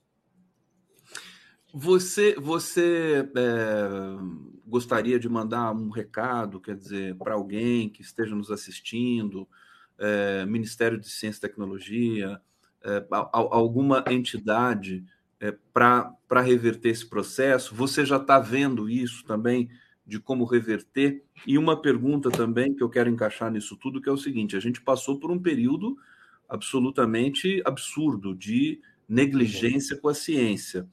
É, mudança de governo, teoricamente, muda-se essa esse parâmetro da negligência. Isso já mudou? Você já sentiu? Como as coisas estão transcorrendo aí no curso do seu trabalho? Então, essa é uma conversa longa, Gustavo, porque tudo iniciou, deve ter acompanhado, é claro, o que aconteceu o, com, quando o governo anterior acusou o INPE de estar tá sabotando os dados né, de monitoramento ambiental, especificamente monitoramento da, da cobertura é, vegetal nos diversos é, biomas do Brasil. Né? Então teve toda aquela disputa com a, com a direção na época, quando o Ricardo Galvão estava à frente do, do Instituto, que acabou levando à demissão do, do Ricardo Galvão, Logo a seguir, o ministro da Ciência e Tecnologia instalou o, o Darton como diretor do INPE. Quando o Darton entrou no INPE, ele promoveu uma reestruturação da instituição, certo? E esse é um dos pontos chaves do que está acontecendo agora, porque essa reestruturação afetou todas as as áreas do INPE. Algumas áreas foram extintas, como a antiga coordenação de ciências espaciais e atmosféricas, que na época eu, eu era ligado. Ela foi é, é, aglutinada em uma coordenação junto com a engenharia, sem nenhuma justificativa técnica para isso, certo? Outras coordenações foram aglutinadas também. E isso é um sistema que vai acumulando ao longo do tempo, em termos de problemas. Então, basicamente, o que acontece hoje em dia, bom, depois o, teve o processo de seleção é, do novo diretor, certo? O, daí o atual diretor foi o selecionado e continua o trabalho. Bom, eu esperava que ao final do, do mandato anterior ocorresse, ocorresse uma alteração no, no processo. Mas isso não aconteceu. Então, o mesmo diretor do governo anterior, assim como no Banco Central, continua atuando dentro do INPE. E isso deve estar acontecendo em várias outras instituições. Eu realmente. É, mas diferente, diferente do Banco Central, isso pode ser, eh, ele não é um, não é um cargo como o Banco Central que, que, que o governo não possa mexer, né?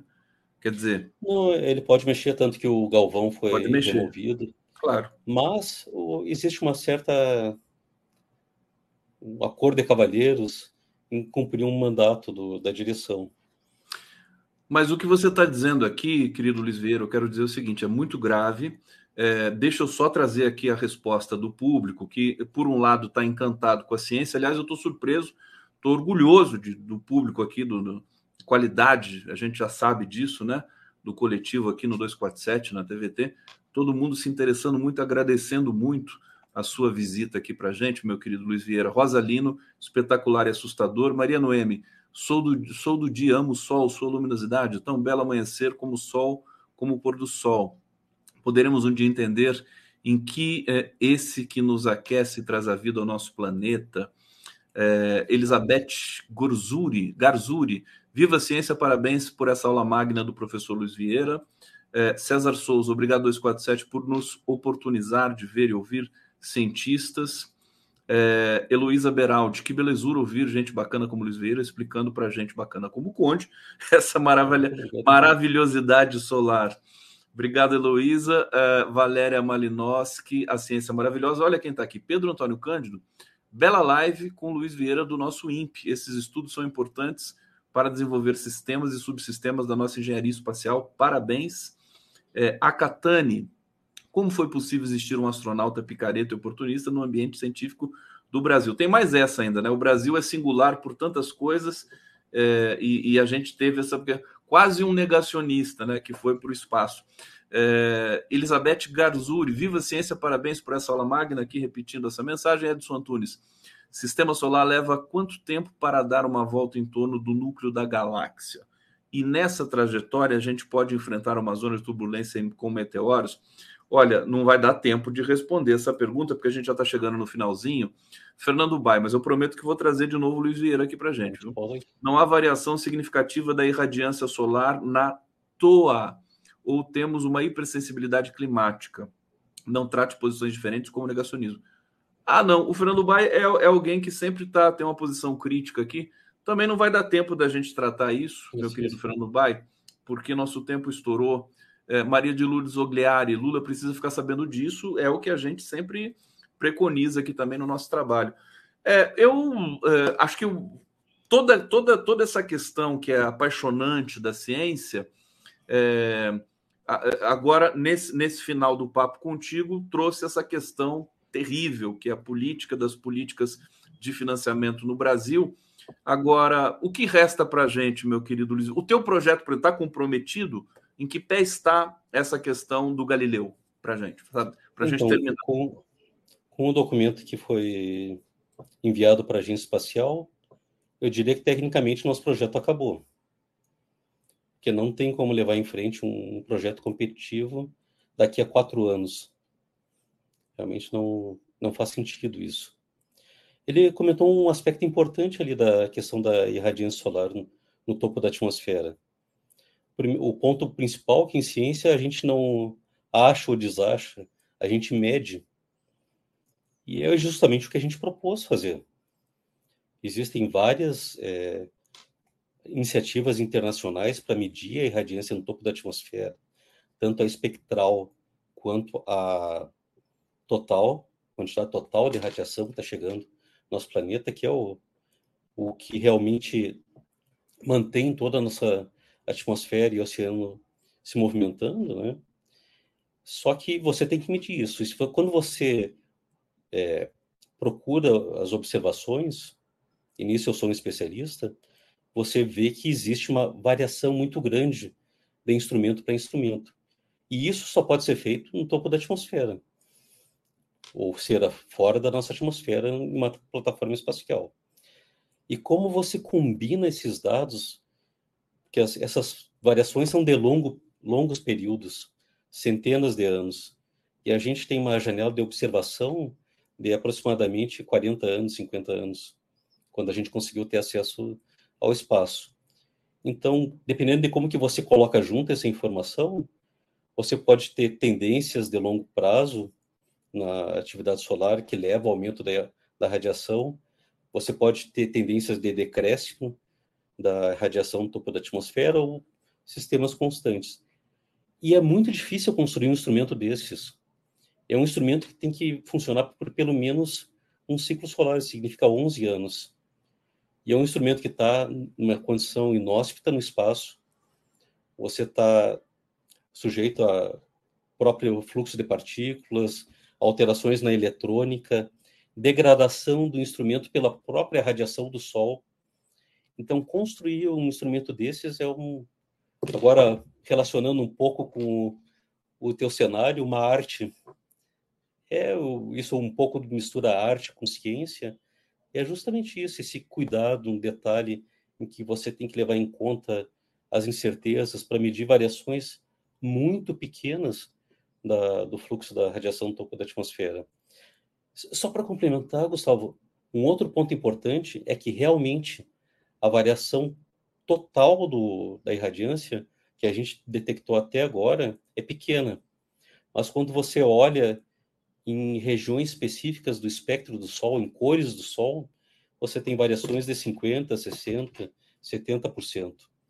Por exemplo, em regiões como na estratosfera, onde tem a camada de ozônio, você tem uma grande variação ao longo do ciclo, de, ciclo solar. Então, realmente medir, quantificar isso é que é ciência. E depois, é claro, como que isso entra nos diversos modelos é muito importante. Né? Então, existem vários aspectos diferentes de por que, que se deve fazer isso. Olha, eu quero dizer para o Luiz Vieira, primeiro te agradecer imensamente pela sua presença aqui, por essa aula, por essa, enfim, por demonstrar também essa, esse compromisso com a ciência brasileira. É, dizer que nós vamos pautar essa questão do financiamento é, a partir de agora. Vamos denunciar isso aqui, porque é, a gente, o Brasil precisa muito de uma ciência robusta, é, inclusive porque tem é, gente muito talentosa nesse campo, como o nosso querido Luiz Vieira. Luiz Vieira, obrigado, viu? É, hoje foi só um, um, primeiro encontro. Logo a gente se encontra de novo para falar sobre muitas coisas importantes. Eu queria te perguntar sobre a onda de calor e tudo mais, mas não deu tempo. A gente fala é. disso no, no, próximo encontro. Então, sucesso para você. Estamos juntos e estou à disposição. Obrigado e bom trabalho para ti.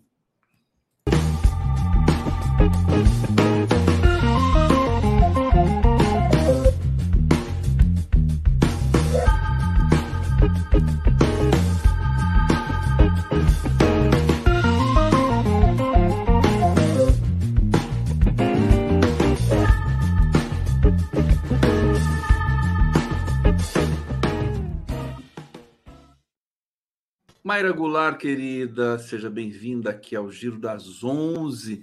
Olha, eu até peço desculpas, eu estiquei um pouquinho o papo com o Luiz Vieira, dada a importância do que ele revelou ali naqueles momentos finais, que é uma coisa que também diz respeito ao seu trabalho, querida Maíra, que é o financiamento da educação, da ciência no Brasil, e a gente percebeu que tem um gap ali no, no INPE, né? É, perdurou aquela política é, mesmo na mudança de governo, aquela política, é, enfim, terrível, sabotadora do governo anterior.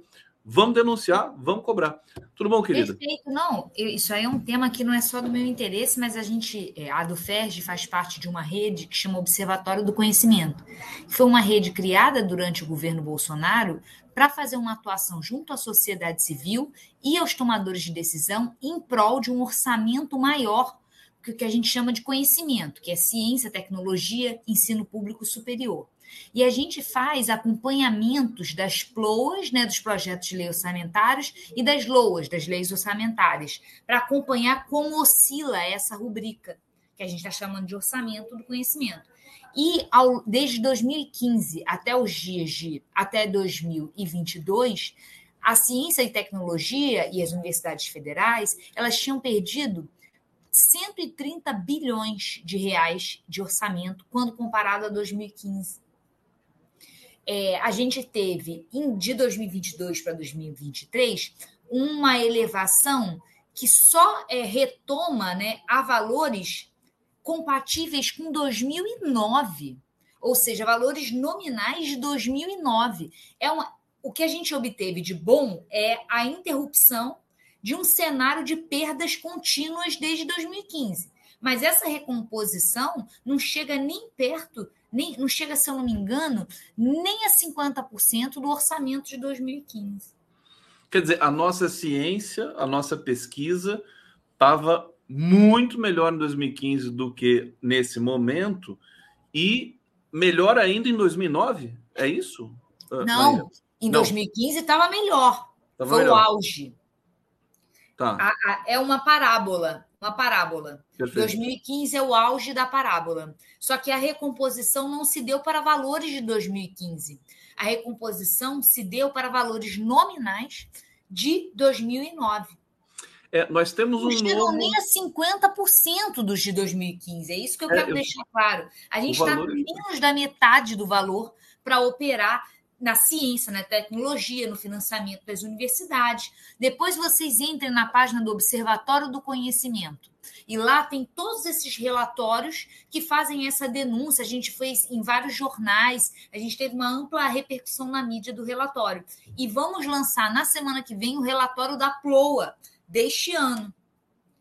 Olha, a, a, herança né, que, que, que, esse governo né, é, pegou né, com relação ao Bolsonaro é tão complexa, foi de tanta destruição, inclusive porque não é só o Bolsonaro, é o Temer. É, é o, golpe. Temer, isso é que é, é muito importante dizer. É o Temer. Quem deixa o golpe, essa é. escalada, essa redução drástica nos valores para ciência, tecnologia, vem do governo Temer. O Bolsonaro só escalona. Só escalona. É tão grave, é tão cheia de sutilezas terríveis, né, de requintes, de crueldade, que o governo acaba não conseguindo operar tudo. Quer dizer, agora a gente tem um novo patamar, isso tem que ser levado ali para a mesa do presidente é, Lula, que é o, é o, patamar assim, coisas que foram é, implementadas por Temer Bolsonaro e que continuam, né, que, que perduram, perduram no tempo, como essa questão do financiamento das nossas pesquisas aeroespaciais. É claro que o Lula tem as suas prioridades, combate à fome, desigualdade e tudo mais,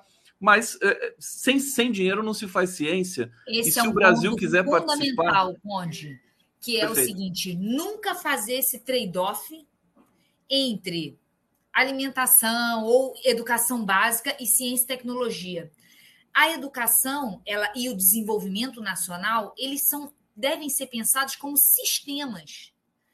O sistema educacional ele vai da educação básica, da merenda na escola, até o IMPA até as pesquisas mais aplicadas e tecnológicas. Esse é um sistema que precisa de todas as suas etapas bem financiadas para funcionar.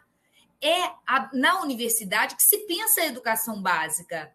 É na pesquisa de ponta que se pensam os projetos de desenvolvimento que vão reduzir a fome, vão reduzir a escassez então, assim, essa, esse trade-off entre investimento em ciência e tecnologia, em educação pública superior e outros investimentos famélicos e urgentes, ele não é verdadeiro, porque são investimentos que se retroalimentam.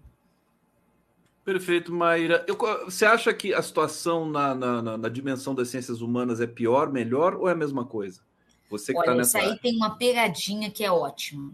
Por quê? Esses governos de direita e extrema-direita acham que sufocam as ciências humanas, reduzindo é, o custo da pesquisa, né? os repasses à pesquisa, ciência e tecnologia.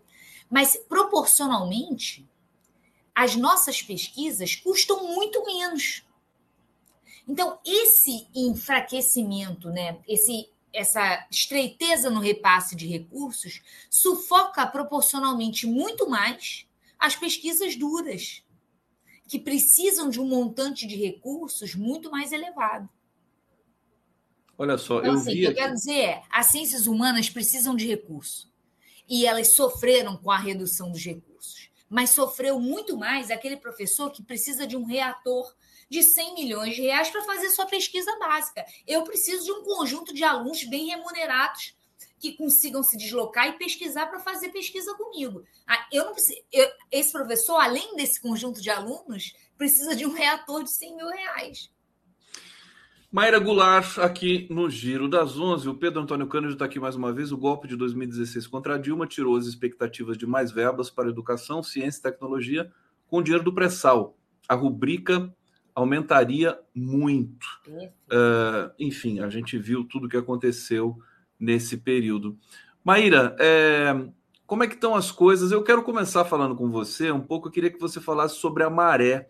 É, nós vimos imagens é, chocantes, né, de treinamento militar ali de integrantes do tráfico de drogas. Eu não gosto de usar muito esse termo, porque acho que é um termo equivocado, mas eu preciso que você me ajude né, a achar um termo melhor.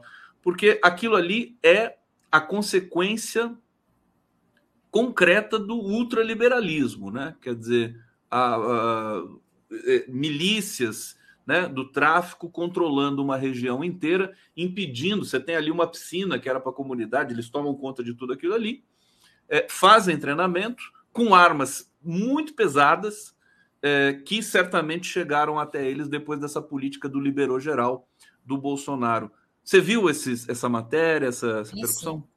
Vi sim, e eu acho que é interessante. Eu não sou uma especialista em segurança pública, mas eu consigo ver muito nitidamente uma contaminação de um modus operandi que era antes pró próprio né, das milícias, né, enquanto grupos paramilitares formados por forças de segurança pública, por pessoas treinadas e que se organizavam para controlar um espaço através do uso da violência e conseguir rentabilidade até, através desse controle do espaço, seja oferecendo serviços como serviço de segurança, seja cobrando é, percentuais de quem oferece serviços e prestações econômicas.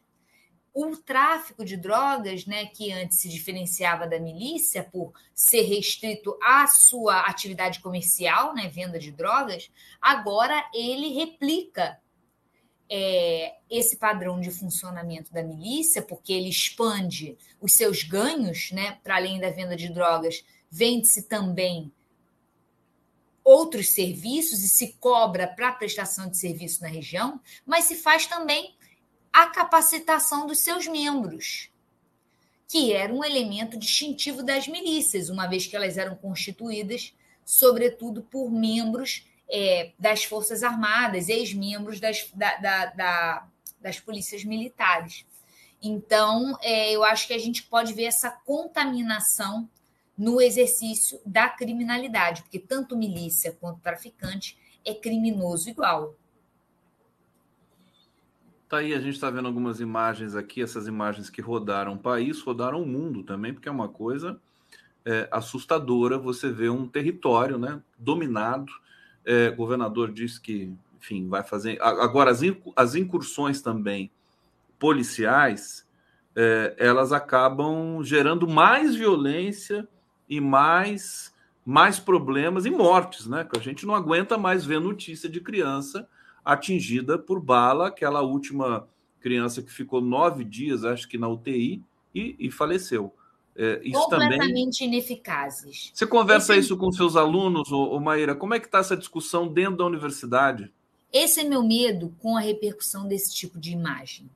Porque eu acredito que ela só insufla, estimula um sentimento das elites, da opinião pública de modo geral, de autorizar o uso da violência policial contra pessoas pobres, sob a justificativa do combate à criminalidade. Na própria matéria que saiu no G1 sobre é, essas imagens, havia uma associação entre o uso de um espaço próximo à escola. É, foi uma declaração de um, de um comandante da polícia dizendo assim: olha, olha como eles escolhem locais próximos às escolas para que a polícia não é, invada, né? Não, não vá lá e prenda, não usa violência. Ali, você, eles já estão é, atuando preventivamente na legitimação de eventuais é, usos de violência perto de escola. E com isso, eu sei que esse tema é muito perigoso para nós de esquerda. A segurança pública é um grande gargalo para a esquerda. Por quê? Porque, da mesma forma que a gente deve ser muito taxativo na negação do uso da violência contra pessoas pobres, em situação de pobreza, em situação de vulnerabilidade, em prol de um suposto combate ao crime. Por que suposto? Porque é um crime que está amplamente respaldado, financiado, retroalimentado pelas próprias forças que dizem combatê-lo. Então, você usa a violência contra as classes populares num combate à criminalidade que está sendo combatido por aqueles que fazem parte da própria criminalidade, são as forças policiais nos seus autocomandos, que estão é, muito associados ao, a, tanto à milícia quanto ao tráfico de drogas. E não ao uso de outras formas de combate que não envolvam colocar essa população empobrecida em risco. É porque o, o, as formas de, de, de, prevenção, né, que são as mais, é, digamos, não sei se a palavra certa seria recomendadas por, um, por setores democráticos não punitivistas e não é, é, violentos, né? É, elas demandam tempo para serem implementadas, né? Se você tem uma interrupção o tempo todo, a gente vê a situação da Bahia, a gente fica se perguntando, né? A polícia militar que mais mata no Brasil, depois de quantos governos do PT? Acho que quatro governos do PT seguidos. Quer dizer, ontem eu vi uma coletiva do Flávio Dino, ele eh, na corda bamba, dizendo assim: olha, nós temos de entrar com força, falando da Bahia, né? É, mas é, isso, que isso fique claro, né? justamente porque ele está falando do lugar de fala, aspas, da esquerda. É, não é fácil, não é trivial, e agora a gente tem, inclusive, Maíra, uma discussão sobre se o Dino for recomendado para o nomeado para o STF, abre a vaga no Ministério da Justiça, e o Ministério da Justiça pode ser clivado para o Ministério de Segurança Pública e o Ministério da Justiça. Sobre isso, você tem um comentário? Você acha que seria bom, por exemplo, ter um Ministério de Segurança Pública? Eu acho que há um problema mais estrutural, que é o seguinte: a esquerda não tem força suficiente para fazer o que precisava ser feito, que é uma intervenção nas polícias militares para que aqueles que estão comprometidos com a manutenção da criminalidade e aqueles que não conseguem exercer a sua função sem usar da violência indevidamente contra as classes populares fossem afastados. Por que, a esquerda não consegue fazer isso, nem o todo-poderoso Flávio Dino? Porque não há consenso social sobre isso. As camadas médias e a opinião pública, de modo geral, não é a favor de uma intervenção nas polícias.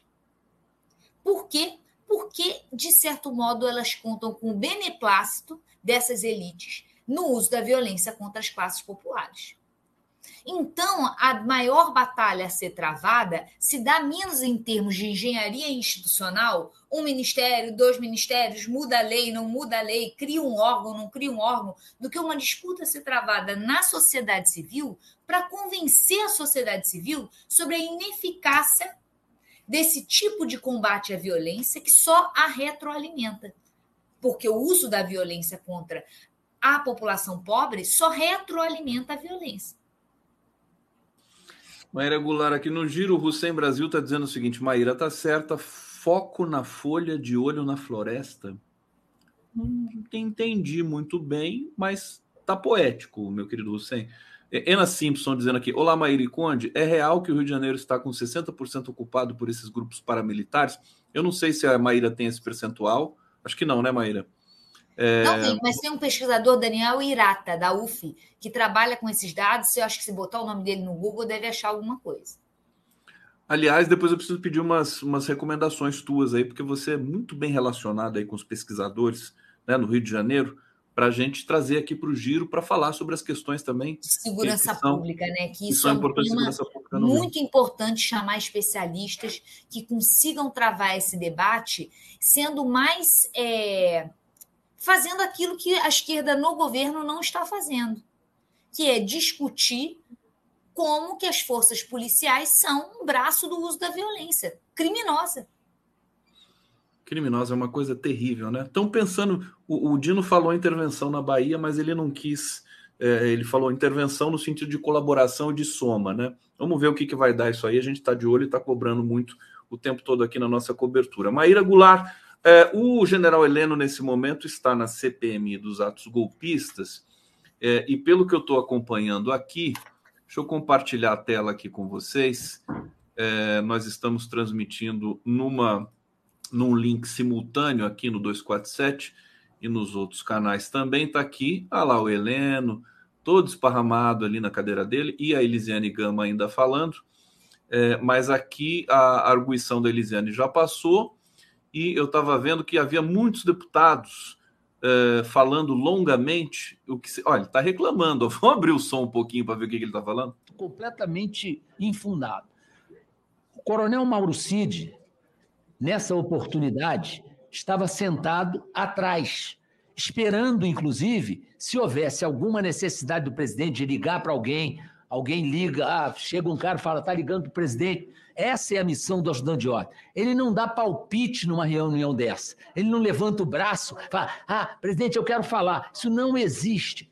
E lógico que não, isso aí não. Então, pronto. Então, o que eu estou dizendo é perfeitamente lógico e. Olha o tamanho da mão do general Heleno. Parece aquela mão que você compra, né? Que você fica dando tchau. O cara, a mão é maior que, que, que, que, que tudo, que o corpo dele. Que coisa absurda. Mas, enfim, tá aqui a pergunta que eu queria te fazer, é, Maíra, sobre, sobre a CPMI. Ela está chegando ao final. Nós temos aí, acho que mais quase um mês de CPMI, 17 de outubro, se não me engano, é o dia limite para ela entregar o relatório.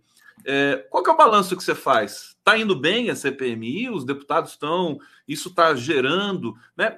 De fato, né? Com depois da delação do Mauricídio. Aliás, a delação do Mauricídio acho que só aconteceu por causa da CPMI. É uma visão minha. Eu queria que você falasse um pouco sobre isso. Bem, eu acho que a CPMI está sim cumprindo a sua função. A meu ver, qual é a função?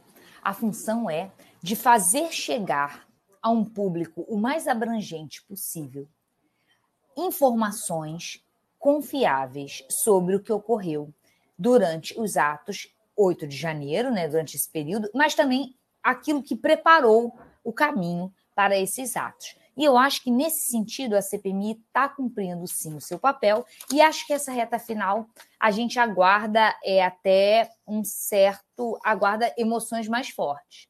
Mas lembrando a importância disso.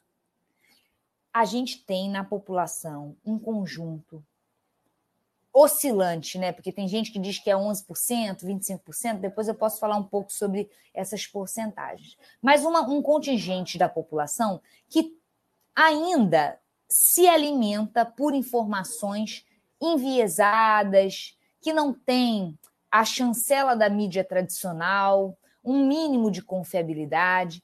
E para esses segmentos, essa informação, a informação de que, por exemplo, é, o Lula não tem a ver com o 8 de janeiro, ou que o, o, os radicais de esquerda não são quem fez os atentados contra os três poderes, não chegou. Uma pesquisa da Pulso, né? Uma pesquisa da Pulso, não, uma pesquisa publicada no Pulso, aquele, aquele setor do Globo para pesquisas, em 12 de setembro, indica que 11% da população respaldam os, os acontecimentos do, do 8 de janeiro. Para além disso, além desses 11%, quando perguntado sobre quem é o, o culpado dos eventos, 8% diz que é Lula.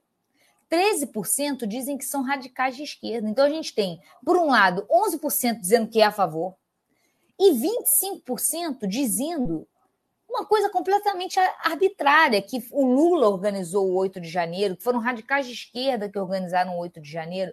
Ou seja, é importante esse esforço comunicacional para além das bolhas, né, e que consiga penetrar nessa população que está tão mal, tão mal informada.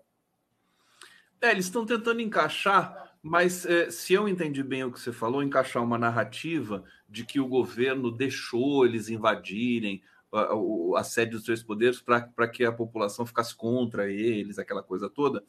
Mas isso não, isso tem é, reverberado num percentual pequeno. É isso foi, foi isso que você disse? Então, eu disse que não é tão pequeno assim. Não é tão pequeno assim? Porque se você tem apenas 11% respaldando, dizendo que são favoráveis, Hum. Você tem 8 mais 13, dá 25%.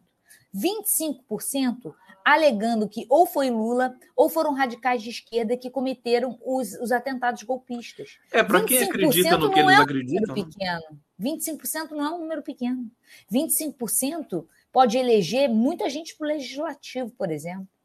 Mais uma vez está faltando comunicação, inteligência, tudo, tá. né? Demora, primeiro paciência da nossa parte, porque demora. É por isso que é importante que essa CPI demore e que isso ocupe um tempo.